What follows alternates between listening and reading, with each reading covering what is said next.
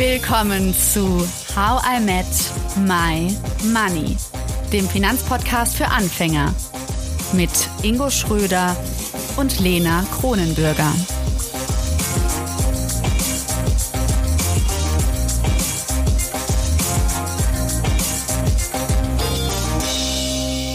Hallo Ingo. Hallo Lena. Gerade ist der Nikolaustag schon vorbei und das bedeutet, Weihnachten rückt ganz schön schnell näher. Und damit auch die Frage, habe ich eigentlich schon alle Geschenke zusammen? Wir sprechen heute über das menschliche Kaufverhalten und die psychologischen Aspekte des Weihnachtskonsums. Dafür haben wir einen Experten eingeladen. Ich begrüße ganz, ganz herzlich Herr Dr. Hans-Georg Heusel. Hallo Lena, hallo Ingo. Grüß dich, hallo. hallo Hans. Du bist Diplompsychologe und hast deinen Fokus auf Marketing, Verkaufs- und Management-Hirnforschung gesetzt. Und damals schon über neuropsychologische Aspekte des Geld- und Konsumverhaltens promoviert. Also du passt perfekt zu him, zu diesem Podcast. Hans, wir haben in der letzten Folge uns mal angeschaut, wie unterschiedlich Frauen und Männer evolutionspsychologisch auf Partnersuche gehen. Jetzt frage ich einfach mal nach. Gibt es da auch Unterschiede beim Kaufverhalten? Shoppen Frauen vielleicht anders als Männer? Also zunächst mal kaufen sie andere Dinge ein als Männer. Äh, es gibt ja tatsächlich, man glaubt es ja kaum, wenn man diesen harten Feministinnen äh, glaubt, äh, es gibt aber wirklich Unterschiede auch im Gehirn zwischen Männern und Frauen. Und wenn wir jetzt mal so ein bisschen die Hormone angucken, Testosteron ist es bei Männern äh, stärker vorhanden, Frauen haben das auch, aber nicht in gleicher Konzentration. Testosteron verstärkt unseren Wunsch nach Macht, nach Weltbeherrschung und so weiter. Frauen haben mehr das Östrogen, Östradiol genauer. Es ist eher Harmonie und Bindung etwas stärker bei Frauen ausgeprägt. Und es führt dann zu anderen, äh, wie soll man sagen, Kaufkategorien. Männer kaufen wahnsinnig gerne Technik, weil Technik hilft, die Welt zu beherrschen. Technik macht einen effizient, während Frauen sehr gerne Dinge kaufen, die einfach zur Verschönerung der Wohnung da sind und natürlich beides Testosteron und äh, Östradiol sind Sexualhormone. Testosteron sagt, äh, erringe einen großen Status, also Männer lieben so Statusprodukte, denk an den Porsche oder an die Rolex-Uhr oder sowas. Frauen kaufen viele Dinge, die sie einfach schöner machen und das heißt, 70 Prozent, 80 Prozent der Kosmetikumsätze werden von Frauen gemacht, 80 Prozent der Technikumsätze werden von Männern gemacht. Das heißt also, da gibt schon ganz gewaltige Unterschiede. Jetzt ist es ja so, dass man an Weihnachten, aber vielleicht auch generell, ähm, ich würde mich da gar nicht rausnehmen, gerade mit Amazon ist der Kauf ja schnell gemacht, ähm, dass man sich manchmal so Dinge kauft, die man überhaupt nicht braucht. Warum äh, machen wir das eigentlich? Naja, das Brauchen ist immer äh, so eine äh, komische Sache. Äh, man stellt sich manchmal Produkte vor und sagt, bah, das ist ja super und äh, kauft dieses Produkt dann und nachher im Alltag stellt man tatsächlich fest, wie du Ingo sagst, habe ich eigentlich gar nicht gebraucht oder habe sowas ähnliches schon. Das heißt, wenn wir im Kaufakt drin sind, sind wir zunächst mal noch in der Illusion, was dieses Produkt alles für uns tun könnte. Und diese Illusion des Tun-Könnens stimmt häufig nicht mit dem überein, äh, was das Produkt dann tatsächlich in meinem Alltag bedeutet. Und dann ist es natürlich so, wir kaufen ja auch Produkte, die, viele Produkte, die wir auf diese Weise kaufen, haben sowas wie ein Belohnungs-, wie ein Lustcharakter und unser Gehirn kann halt leider nicht genug Lust und Belohnung haben. Das heißt, wir kaufen was, finden das ganz super und dann ist das Ding da und zwei, drei Tage später ist es langweilig und es liegt in der Ecke. Aber so sind die Menschen. Gibt halt. es da, gibt es da irgendwelche Tricks. Ich habe mal zum Beispiel gehört von so einer 30-Tage-Regel, dass man also, wenn man etwas denkt zu brauchen, einfach erstmal 30 Tage wartet und sich dann überlegt, brauche ich das dann immer noch? Gut, es wird mit Weihnachten ein bisschen schwierig, weil dann ist Weihnachten um, aber hast du da noch andere Ideen, andere Tricks? ich, die, die Regel grundsätzlich ist nicht schlecht, aber 30 Tage, das ist fast unmenschlich. Äh, das heißt also, da ist ja auch, weil viele dieser oft ja Sonderangebote oder Dinge, die man sieht, das ist ja oft, äh, jetzt, heute gibt's das zum Sonderpreis, Black Friday ist ja gerade hinter uns. 30 Tage später ist das alles weg. Äh, da schießt man sich ins eigene Bein. Aber der Grundgedanke ist natürlich schon richtig, dass man zwischen Entstehen des Kaufwunsches und Drücken auf den Kaufknopf sich eine Auszeit nimmt. Also ich sage immer, äh, schlaf mal eine Nacht darüber. 30 Tage wäre natürlich ideal, wenn man dann fast schon gar nicht mehr dran denkt, wenn man Demenz hat, schon nach drei Tagen nicht mehr. Aber äh, einfach äh, zwischen diesem haben wollen Impuls und zwischen dem Kaufdruck äh, äh, Beibacken äh, drücken äh, sollte halt einfach eine Auszeit sein und je länger die ist, desto besser. Aber in der Regel reicht so eine Nacht darüber zu schlafen und zu denken, brauche ich es nun wirklich oder brauche ich es nicht. 30 Tage ist natürlich äh, sicherer, aber das hält ja kein Mensch aus. Also seit ich nach New York gezogen bin, ist es so, dass immer, wenn ich mir was kaufe, vor allen Dingen, wenn es um Klamotten geht, die Regel habe, das ist zwar eine ungeschriebene Regel, aber die, die muss so erfolgen, weil ich so wenig Platz habe, dass wenn ich was kaufe, muss was anderes gehen. Und dann spende ich zum Beispiel was. Jetzt habe ich mir, ihr seht das jetzt im Video, ähm, aber alle anderen können es nicht hören, aber ich, ich spüre gerade an mir selbst einen wunderschönen, weichen, kuscheligen Pulli. Und der ist recht neu. Und ja, ich habe darüber nicht 30 Tage nachgedacht, sondern ihn sehr schnell gekauft und ich freue mich jeden Tag, wenn ich ihn sehe und ich freue mich vor allen Dingen, wenn ich ihn anhabe. Jetzt haben wir ja davor jetzt über diese negativen, das ist ja oft so, Konsum ist schlecht und wir sollen nicht so viel kaufen. Aber ich kann nicht verbergen, dass mich das schon froh macht, dass ich jetzt diesen schönen neuen Pulli habe. Also da brauchst du auch kein, gar kein schlechtes Gewissen haben. Also zunächst mal Konsum ist schlecht. Äh, äh, wir müssen einfach sehen, äh, wie funktioniert Konsum grundsätzlich. Die Dinge, die wir kaufen, sorgen für einen Opioidausschuss, Dopamin in unserem sogenannten Belohnungssystem. Und wir haben dann eine Freude. Das große Problem ist halt wie bei Dopamin und Op Opioide, sie halten halt nicht sehr lange und dann braucht man mehr und mehr, um wieder den gleichen Kick dann drin zu haben. Aber auf der anderen Seite ist es natürlich so, wenn wir diese kleinen Glücksimpulse äh, im Gehirn nicht hätten, wäre das Leben ja auch langweilig. Das heißt, es würde ja auch keinen Spaß machen, also nur in der Askese zu leben und sagen, ich verzichte jetzt auf alles. Das ist ja auch ein gräusliches Leben. Und ich bin immer der Meinung, Konsum ist an sich nichts Schlechtes. Äh, man muss nur zwei Dinge beobachten, es nicht zu übertreiben und zweitens natürlich, man hat eine Verantwortung, was konsumiere ich, auf wessen Kosten konsumiere ich das. Wenn ich also nicht gucke, wo kommt das Zeug her, ist es in Kinderarbeit hergestellt, also diese ganze Thema der Nachhaltigkeit im Hintergrund, dann hat Konsum schon eine negative Aspekte, aber der Konsum selber ist für mich jetzt nichts grundsätzliches grundsätzlich Schlechtes. Das ist halt so eine christliche äh, Lehre, Askese ist angesagt, aber es gibt auch andere philosophische Richtungen. Denkt mir an Epikur oder sowas oder die alten Griechen mit Hedone, Lust und Spaß. Also da braucht man sich jetzt kein schlechtes Gewissen machen, sondern man sollte halt Maß halten und halt gucken, was man da konsumiert und wo das Ganze herkommt. Mhm. Ja, finde ich ganz spannend, wenn wir da noch mal kurz bleiben bei diesen Glücksgefühlen. Wie ist es grundsätzlich? Also wenn wir Geld ausgeben, ist das immer verbunden mit so Glücksgefühlen oder ist es wirklich nur, wenn wir dann so einen schönen Pulli haben oder ein Geschenk für die beste Freundin in der Hand?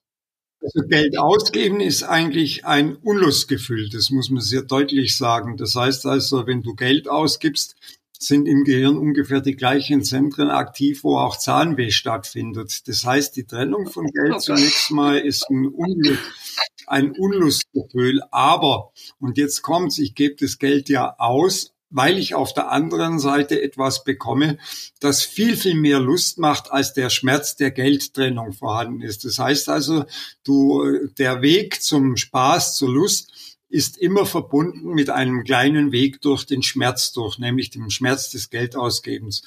Und jetzt hängt es halt davon ab, was du dir kaufst. Du in de deinem Fall der Pulli, der dir äh, eine ungeheure Freude gibt, hast jeden Tag jetzt an in diesen kalten Tagen. Ja, was ist da dagegen zu sagen? Gar nichts. Das heißt also Geld ausgeben schmerzhaft, aber Konsum selber ist Lust. Und wir haben ja in unserem Gehirn äh, das sogenannte Bestrafungs- und Unlustsystem. Das ist der Gegenspieler im Gehirn äh, von unserem Belohnungssystem. Und vieles im Leben, was wir machen, findet halt genau da dazwischen drin statt. Auf der einen Seite äh, möchte ich meine Lust maximieren, meinen Schmerz minimieren und so bewegen wir uns. Sehr spannend. Das kann man wahrscheinlich auch gut auf die Geldanlage übertragen. Das heißt, Genau, das ist genau das, was du sagst. Äh, Geldanlage. Unser Belohnungssystem ist risikofreundlich. Das heißt also, es sucht nach Belohnung und ist dadurch, weil wir immer mehr Belohnung wollen, als es eigentlich gibt. Und dafür gehen wir Risiken ein. Und unser großes Risikovermeidungssystem in unserem Gehirn ist das Bestrafungssystem. Tu nichts, du könntest dich gefährden. Und das ist die Grundlage jeder Geldanlage, Risiko und Sicherheit. Das sind die zwei zentralen Pole, hast du völlig richtig. Und kann man, kann man da, wenn wir gerade mal beim Thema bleiben, ist jetzt nicht das Hauptthema, aber kann man kann ich, kann ich das irgendwie vorab beeinflussen? Also wenn ich jetzt zum Beispiel vor einer Geldanlageentscheidung stehe, gibt es da irgendwelche Zusatzmittelchen, die ich nehmen kann, damit ich das äh, neutraler, sage ich mal, angehen kann? Also ganz wichtig ist, äh, dass du deine eigene Persönlichkeit mhm. kennst. Weil äh, unsere Persönlichkeit äh, besteht aus unseren Emotionssystemen, wie gesagt auch Belohnung und Bestrafung. Und es gibt eben Persönlichkeitsstrukturen, äh, die ganz stark belohnungsorientiert sind. Und diese belohnungsorientierten Persönlichkeitsstrukturen sind auch risikoorientiert. Und wenn du zu diesen gehörst, ist die Wahrscheinlichkeit, dass du eher risikoreiche Investments tätigst, wesentlich größer. Und wenn du eher Bestrafungs lösungsorientierter, also in dem Fall auch ängstlicher Mensch bist, dann kaufst du sehr traditionelle Anlagen.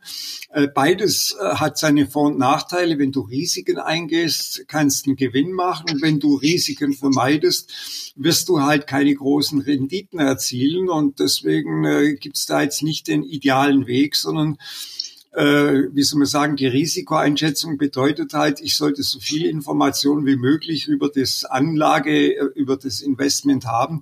Aber äh, die Sicherheit gibt's nie in dieser Welt. Du kannst trotzdem, auch wenn du alles weißt, auf die Schnauze fliegen. Das ist immer dabei. Nur jemand, der eher belohnungsorientiert ist, äh, dem macht es nichts aus, mal auf die Schnauze zu fliegen, während der andere das halt mit aller Gewalt vermeidet. Das heißt, das ist ja wahrscheinlich dann auch kindlich geprägt, oder? Also ich meine, solche Muster werden doch wahrscheinlich entstehen, wenn ich äh, mit Belohnung und Bestrafung äh, zu, zu, den Themen und dann eben äh, dieses Zentren quasi ausgelöst werden. Woher rührt's? Hast du da auch? Also zunächst einmal, ja natürlich. Also zunächst einmal sind 50 Prozent dieser, äh, dieser, diese, in die, dieser Strukturen angeboren. Das heißt also, es gibt schon Kinder, die kommen schon sehr neugierig, sehr belohnungsorientiert auf die Welt. Andere Kinder sind eher ängstlich. Und dann sind die ersten drei, vier Lebensjahre ganz entscheidend, weil unser Gehirn, man spricht von Plastizität, also sehr plastisch, sehr äh, äh, formbar ist oder so weiter. Da hängt es ganz stark von der Erziehung ab. Wenn also ein sehr neugieriges Kind zu Eltern kommt und sagt, hey, kleine, kleine, komm, ich blas dir äh, Luft unter die Flügel und wir entdecken die Welt, dann wird das Kind noch neugieriger. Es kann aber auch sein, dass dieses neugierige Kind in die Fänge von depressiven Eltern kommt. Dann wird die Neugier auch wieder ein Stück weit abgebaut. Aber bei normalen Eltern ist es einfach so, dass so deine Grundanlagen sich durchs Leben durchziehen und äh, mehr oder weniger äh, gleich bleiben. Hängt halt ganz stark davon ab, äh, mit welchem angeborenen Muster du auf die Welt kommst und in welches Elternhaus du zunächst mal reinkommst. Vor allem die ersten drei, Ich weiß schon, auf welcher Seite Ingo und ich sind. Wir sind ja schon so kleine neugierige, neugierige Wesen.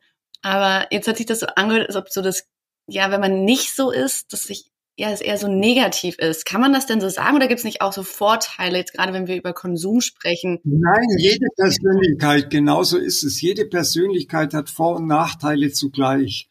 Äh, Menschen, die sehr neugierig sind, die probieren etwas aus, fallen dafür aber auch häufiger auf die Schnauze äh, wie soll man sagen, das strukturierte Leben ist ihnen etwas ferner. Damit sind viele, wie soll man sagen, äh, viele kleine oder größere Gefahren im Leben verbunden. Menschen, die sehr neugierig sind, sind in der Regel auch nicht sehr ordentlich, denken nicht so sehr ins Detail rein, während die ordentlichen, die eher belohnungsaversiven Menschen sehr zuverlässig sind, aber auf der anderen Seite stellen sie sich nicht dem Neuen die äh, haben dafür natürlich nicht so viele Unfälle, nicht so viele Gefahren wie die belohnungsorientierten. Also da gibt's nicht ein Gut und gibt es schlecht, denn sonst gäbe es das nicht in uns bei den Menschen. Die Evolution hätte sonst einen Typen schon längst rausgefiltert, sondern beides hat seine Vorteile, beides hat seine Nachteile und ich sollte halt einfach wissen, wer ich selber in diesem Spiel mhm. bin. Noch eine Nachfrage dazu. Was genau heißt Belohnung? Also könntest du, Hans, da vielleicht vielleicht noch ein paar Beispiele nennen? Also Belohnung kann ja ein Lolly sein, könnte Geld sein, könnte der Pulli sein. Ja, ja, ja, nee, nee. Belohnung ist alles, was auf die positive Seite unserer Emotionssysteme einbezahlt. Also muss ein bisschen, es wird ein bisschen komplizierter, aber ich kann euch das nicht ersparen. Wir haben also von unserem Belohnungs- und Bestrafungssystem äh, äh, schon gesprochen. Dieses Belohnungs- und Bestrafungssystem ist der Hintergrund unserer großen Emotionssysteme. Äh, und wir haben vier große Emotionssysteme im Gehirn. Wir haben ein System für Neugier. Und wenn dieses Neugiersystem befriedigt wird, also im positiven Sinn, Belohnungssystem, erleben wir das als so überraschend. Boah, ist das geil, habe ich ja noch nie gesehen, ist ja spannend. Und wenn unser Neugiersystem äh, bestraft wird, äh, empfinden wir das als Langeweile. oh, ist das langweilig, habe so, so ein Case, tausendmal habe ich schon gesehen. Das nächste große System ist unser Dominanzsystem. Es gibt uns vor uns durchzusetzen, unseren Status zu erhöhen, unsere Macht zu äh, vergrößern. Wenn das positiv eintritt, wenn wir also gewinnen, wenn wir uns durchsetzen, wenn wir Erfolg haben, erleben wir das so als Siegesgefühl im Gehirn. Wenn wir da, äh, dagegen runtergedrückt werden oder sowas, wenn wir aufgehalten werden, wenn wir schlecht behandelt werden, kommt Wut und Ärger auf. Das ist bestrafende Seite dieses Systems. Das nächste System ist unser Sicherheitssystem. Die positive Seite ist, wenn wir das Gefühl haben, ich fühle mich so wie in Abrahams Schoß, hundertprozentig sicher. Äh, einfach dieses tolle Belohnungsgefühl. Das negative Gefühl ist Angst und Panik. Und bei Bindung, unser Harmoniesystem, äh, Bindung und Fürsorge, ich fühle mich einfach äh, äh so gut aufgehoben im Kreis von den anderen. Ich liebe die anderen oder ich fühle mich einfach ungeliebt und abgelehnt. Und was machen nun Produkte? Produkte versuchen vor allem die meisten Produkte eben auf unsere, auf unsere Emotionssysteme einzubezahlen. Äh, Ingo kauft sich einen Porsche äh, beispielsweise, was passiert jetzt? Äh, Porsche ist ein Statusprodukt, also geht aufs Dominanzsystem und das Gefühl, was Ingo dann hat, wenn er einmal den Zündschlüssel rumdreht, ist, brumm, ich habe Macht, ich bin der Stärkste und der Größte in dieser Welt. Das heißt, du kaufst da, jetzt gehe ich mal einfach auf klassische äh, Männer-Frauen-Rollenbilder, das kann natürlich auch anders sein, du kaufst den Porsche, Lena, aber äh, du kaufst jetzt eine schöne Handtasche und dann sagst du, boah, ich sehe ja super aus in dem ganzen Bereich des Stimulanzsystem.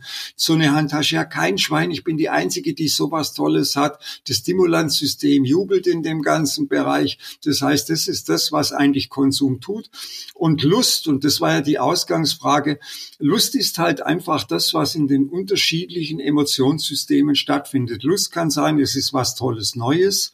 Lust kann sein, es erhöht meine Macht, es, äh, ich bin stark, ich bin der Stärkste. Lust kann sein, ich habe das tolle Gefühl der Sicherheit. Lust kann sein, boah, es ist so toll, ich fühle mich so äh, geborgen, ich fühle mich so akzeptiert, ich fühle mich so geliebt von allen. All das wird immer dann Lust im Belohnungssystem als belohnend, äh, wie soll man sagen, erkannt. Und das ist das Gefühl, wo wir halt nie genug haben können. Das heißt, Belohnung geht immer über unsere Emotionssysteme, die Erfüllung der Bedürfnisse unserer Emotionssysteme. Das ist Belohnung. Und wie wir gesehen haben, gibt es sehr unterschiedliche Formen. Jetzt haben wir ja eventuell kurz äh, vor Ende des Jahres noch einen Verstärker für das ganze Thema, nämlich der alljährliche Weihnachtsrausch. Und viele stellen sich wahrscheinlich die Frage, ähm, was soll ich denn jetzt Mama, Papa, Tante, Freundin und Co. so schenken?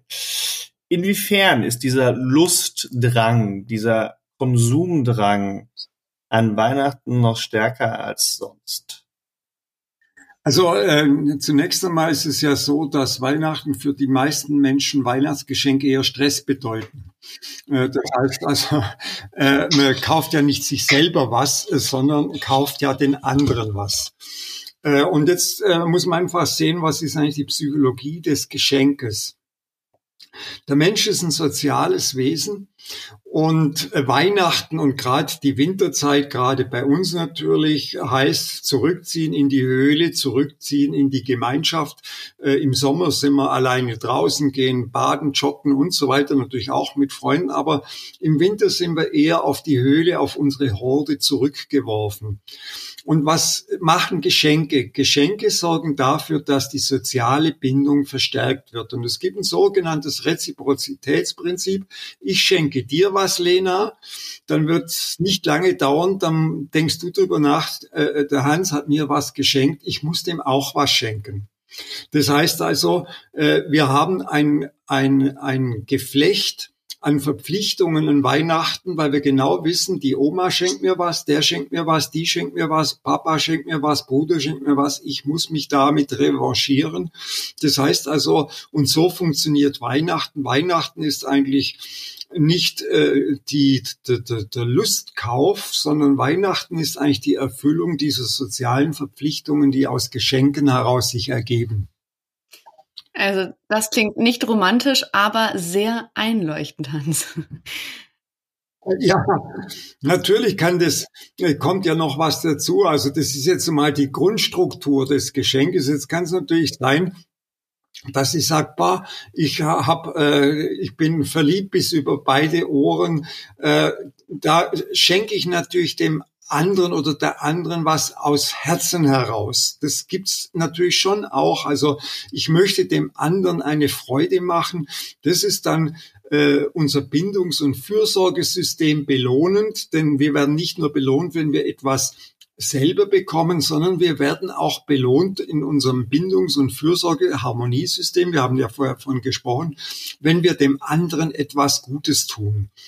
Das heißt, und das ist genau das, was ich dann in Weihnachten natürlich schon auch erlebt habe. Ich habe einen ganz lieben Freund und der war so lieb und nett dieses ganze Jahr und dem möchte ich jetzt etwas Gutes tun. Ich habe eine riesen Freude daran, äh, dem was zu schenken, ihm eine Freude zu machen. Das ist in so Bindungs- und Fürsorgesystem, aber ich würde mal sagen, 70 äh, Prozent der Geschenke, die wir kaufen, sind eher Verpflichtungen. 30 Prozent sind Verpflichtung plus diese tiefe Liebe, Nächstenliebe dem, dem anderen oder der anderen gegenüber. Aber habe ich dann keine Nächstenliebe oder denk nicht an den anderen, wenn ich mich jetzt entscheide, nichts zu schenken? Naja, das kommt halt darauf an, wenn du in einer Community lebst, die gemeinsam beschlossen hat, wir schenken uns nichts, dann äh, brichst du keine soziale Regel.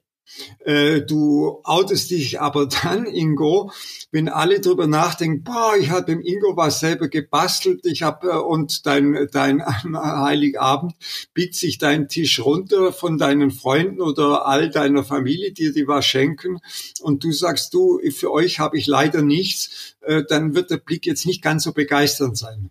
Wenn du das nicht wenn du das nicht vorher angekündigt hast und die ganze Familie hat beschlossen, wir steigen aus dem Konsumzwang raus, wir schenken uns gar nichts, dann ist das okay. Aber wenn du äh, selber diese unausgesprochene äh, Vereinbarung des Geschenks der Reziprozität brichst, äh, dann äh, ist es schwieriger im sozialen Kontext sowas. Es ist ja mein, es ist ja meistens sogar eigentlich anders. Es ist ja so, dass man sich in der Gruppe, also ich glaube, das kennen einige da draußen, dass man sich in der Gruppe einigt, nichts zu schenken und dann trotzdem Leute Kleinigkeiten denken, schenken zu müssen. Ähm, also bricht man da ja eigentlich die Regel. Wie ist das denn eigentlich dann? Ja, weil die muss natürlich eines sehen, diese, diese Geschenkregeln sind tief in uns angeboren und verwurzelt. Das heißt also, Geschenke sind ja jetzt nicht äh, erst seit unserer Konsumgesellschaft von vor 50, 60 Jahren entstanden, sondern äh, schon die einfachsten Indianerstämme haben das Geschenk, ich schenke dir eine Muschel und bekomme eine Vogelfeder zurück. Dieses Prinzip ist ganz tief in sozialen menschlichen Systemen schon vor dem Neandertaler oder sowas drin. Und wenn man sagt, vom Kopf her, wir schenken uns nicht, dann ist halt der Drang da, ich tue ihm doch was, weil ich mag ihn halt einfach oder sowas. Das passiert, weil einfach dieses Geschenk äh, nicht nur eine bewusste Entscheidung ist, sondern ein unbewusster Drang, der aus unseren Emotionssystemen unseren genetischen Anlagen herauskommt. Wahnsinnig spannend finde ich das. Muschel und Feder klingt jetzt nach einem ganz fairen Geschenketausch. Wie ist es denn, wenn man ein ja recht teures Geschenk verschenkt und dann zum Beispiel was eine ganz kleine eine Kleinigkeit oder was selbstgemachtes zurückbekommt? Wie reagiert dann das Gehirn darauf? Ja, es kommt jetzt halt natürlich drauf an, wie du eingestellt bist. Äh, es hängt äh, sehr, sehr stark von den Menschen ab äh, wenn du in einer, in einer Gruppe bist, wo materielle Werte einen ganz, ganz hohen Standard haben, also wo man einfach ganz viel Wert legt auf Teuer und Status und du kommst da mit einem bemalten Hühnerei daher als Weihnachtsgeschenk, dann fällst hinten runter, weil es einfach die Geschenkregeln missachtet hat. Man schenkt sich nämlich teuer in dem Bereich. Es gibt aber auf der anderen Seite Gruppen von Anthroposophen, äh, die sagen, sagen, nee, wir steigen da aus, sondern ein wahres Geschenk ist, wo du deine Liebe gezeigt hast, du hast was bemalt, hast mir ein kleines Gedicht gemacht und so weiter. Und wenn du da daherkommst und sagst, ich habe dir jetzt, was weiß ich, eine teure Kaffeemaschine gekauft, dann wirst du da geoutet und sagen, du hast nicht alle Tassen im Schrank, das macht mir keinen Spaß, ich wollte eigentlich was ganz anderes. Es hängt also von der Einstellung ab, von den Menschen, die in unserer Gruppe drin sind. Und wie gesagt, es gibt eher die Konsum- Junkies, äh, äh, äh, äh, am besten teuer, neu und so weiter. Und es gibt halt einfach die eher nachhaltigen, die bewusst lebenden, also wie gesagt, äh, die Leute, die eher so ein bisschen anthroposophisch unterwegs sind, die eine ganz andere Einstellung zum Konsum haben. Und das hängt davon ab, wie dein Geschenk dann bewertet wird. Mhm. Wie machst du das denn, Hans? Also, wie sieht jetzt dein Weihnachten aus? Bist du gestresst und musst noch durch die Münchner Innenstadt rennen im Schnee oder bist du da ganz entspannt und malst ein Hühnereiern? Also es kommt äh, eines dazu. Äh, ich bin ja schon ein älteres Semester. Das heißt also, äh, unter älteren Leuten ist es einfach so, dass das Geschenk äh, ein Stück weit abnimmt. Äh, natürlich auch bei uns in der Familie. Äh, meine Kinder wissen ganz genau, die sind natürlich auch schon älter die wissen auch, bevor der Vater irgendeinen Schrott in der Stadt kauft, ist es besser, er lädt mich zum Essen ein oder macht sonst was und genauso findet das Ganze auch statt. Das heißt also, meine Weihnachtseinkäufe werden null sein. Ich werde niemand etwas kaufen aus meinem engeren Kreis, meinem weiteren Kreis sowieso nicht, weil ich da, wenn ich was sehe, unterm Jahr ein schönes Buch für einen guten Freund oder Freundin, dann schenke ich das oder mal zum Geburtstag, das ist was anderes, aber am Weihnachten bin ich eigentlich sehr zurückhaltend mit dem. Und meine Kinder, die freuen sich natürlich, wenn ein kleines Kuvert da liegt und noch ein bisschen Kohle drin ist, wo sie einfach selber bestimmen können, weil ihnen etwas zu kaufen, die beide äh, einen völlig anderen Modegeschmack haben wie ich oder andersrum, ich habe gar keinen und die haben einen guten, da lasse ich das lieber, da lasse ich das lieber, weil die Enttäuschung größer ist die, als die Freude, denn dann müssen sie heucheln, Papi, das ist ja toll, der Pullover, den du mir gekauft hast und im Hintergrund knurrt der Blindenhund, weil er diese Farben nicht ertragen kann. Also deswegen lasse ich das Ganze und äh, reduziere es auf Geld. Und ich glaube, es ist ja auch wichtig. Aber auch schwäbisch. Aber schwäbisch Geld, also keine großen Summen, sondern klar, eine Summe, die mir schmerzt und drüben eine kleine Freude macht. Also da gucke ich dann, dass das so einigermaßen ausgeglichen Und ich glaube, das haben wir ja auch schon äh, seit jeher bei uns. Wir haben uns ja hier auch immer viel mit Finanzpsychologie beschäftigt. Auch wichtig ist, dass man, selbst wenn man jetzt in Anführungszeichen nur einen Umschlag mitgibt, ähm, dass man halt eben ganz klar definiert hat, glaube ich, was will man eigentlich damit transportieren, das gerne auch der anderen Person dann auch kommuniziert weil ein Umschlag, ein, ein Umschlag muss ja nichts, nichts Kaltes sein und nicht bedeuten, dass man sich nicht mit der Person beschäftigt hat, sondern es kann ja so sein, wie du auch beschrieben hast, ne? man macht sich schon bewusst darüber Gedanken, dass man sonst eher Schrott kaufen würde äh, oder vielleicht nicht das Passende und so ähm, eben den universellen Charakter von Geld nutzen kann. Ja, du kannst ja dem Umschlag auch einen kleinen Brief äh, beilegen und kannst einfach was Liebes, Nettes schreiben und einfach sagen und für deine Wünsche noch eine, einen kleinen Anhang. Und ich glaube, darum geht's, wenn du natürlich am Heiligabend das Portemonnaie rausziehst und jedem 300 Euro auf den Tisch bettet, ist es nicht sonderlich romantisch, würde die Lena sagen. Äh, sondern wenn du das schön in ein kleines Kuvert reintust, ich weiß, äh, du hast so viele Wünsche und äh, äh, das Geld reicht manchmal nicht hin und ich kann dir selber nicht den Wunsch, weil ich es nicht genau weiß und einfach einen lieben Brief, dann erfüllt das Ganze ja den sozialen Zweck trotzdem. Hm.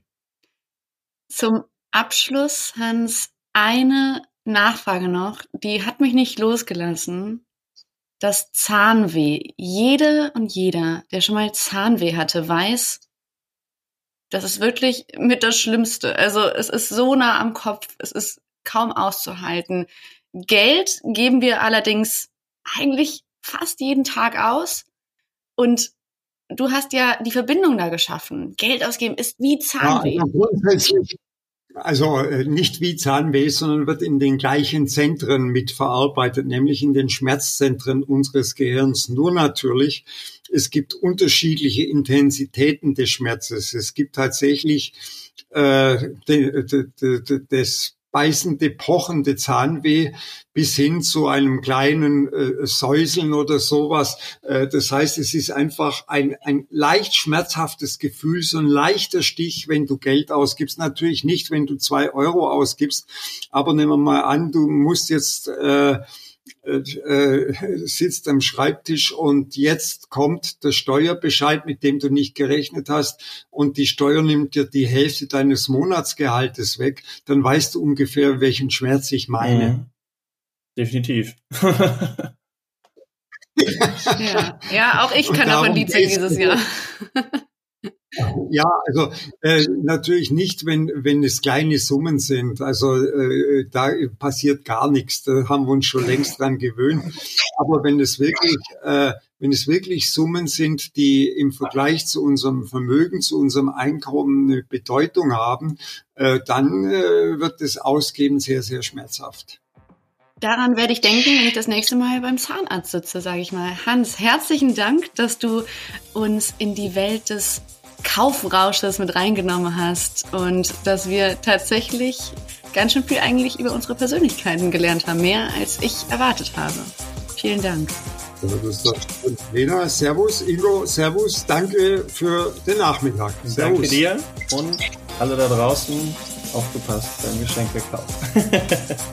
ciao, ciao. Tschüss. Danke, dass du zugehört hast und toll, dass du ein Teil von How I Met My Money bist. Wir hoffen, dir hat diese Folge gefallen. Um keine Folge zu verpassen, klick einfach direkt auf den Abonnieren-Button auf Spotify, Deezer und Apple Podcasts. Für weitere Tipps und Tricks und Informationen, damit du dein Geld und dich besser kennenlernst, folge uns auf Instagram, Twitter, Facebook und LinkedIn. Dort kannst du uns auch immer schreiben, falls du Fragen, Feedback oder Themenwünsche hast. How I Met My Money wird gesponsert von der Maiwerk Finanzakademie. Spannende Online-Kurse für deine finanzielle Zukunft zu ETFs, Immobilien und Altersvorsorge. Natürlich gibt's für dich Rabatt. Schau dafür einfach in die Show Notes. Bis zum nächsten Money Monday. Wir freuen uns schon.